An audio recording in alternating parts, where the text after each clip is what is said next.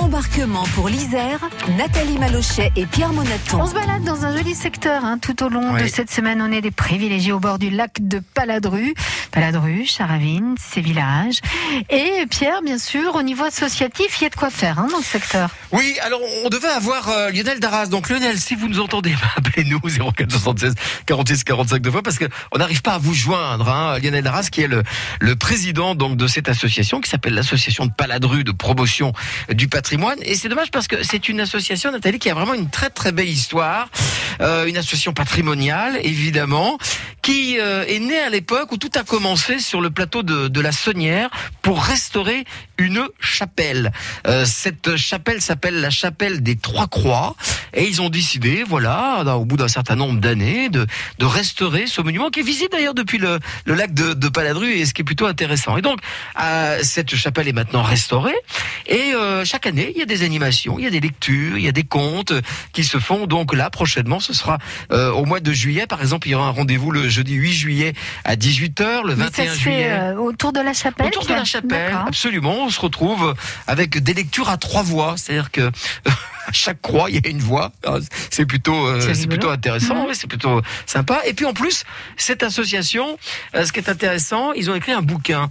Parce que c'est vrai, quand on parle de Paladru, eh bien, il y a, le patrimoine est, est, forcément très très riche. Et ils ont écrit un, un, un livre qui s'appelle Paladru, un village au fil du temps. Et c'est un livre qui a reçu d'ailleurs euh, un, un, prix il y a quelques temps. Je crois qu'on a retrouvé justement Lionel Darras qui est avec oui. nous. Bonjour Lionel. Alors, on avait du mal à vous joindre. Donc, je commençais à faire un petit peu un, un résumé hein, de, de votre association qui a été créée en 2015, où tout a commencé hein, réellement sur le plateau de la Saunière, autour d'une chapelle. C'est bien ça, hein, Lionel? Oui, oui, oui, j'ai entendu. Donc, euh, effectivement, vous avez bien résumé. Ah, c'est euh, gentil. La, la, création donc de euh, de l'association et donc euh, bah, effectivement euh, après cette restauration donc maintenant en fait on a un panneau à cette à cette chapelle, on a un banc, une table d'orientation donc les promeneurs peuvent en profiter. Ouais, c'est bien. Ça. Et puis et puis effectivement donc on a on a aussi profité de l'occasion pour réaliser un livre, Paladru un village au fil oui. du temps qui euh, donc euh, qui avait été nominé au Salon du Livre Alpin de Grenoble en, en mmh. 2019 et qui est toujours en vente à Paladru, à Charavine, à l'Office de tourisme, voilà.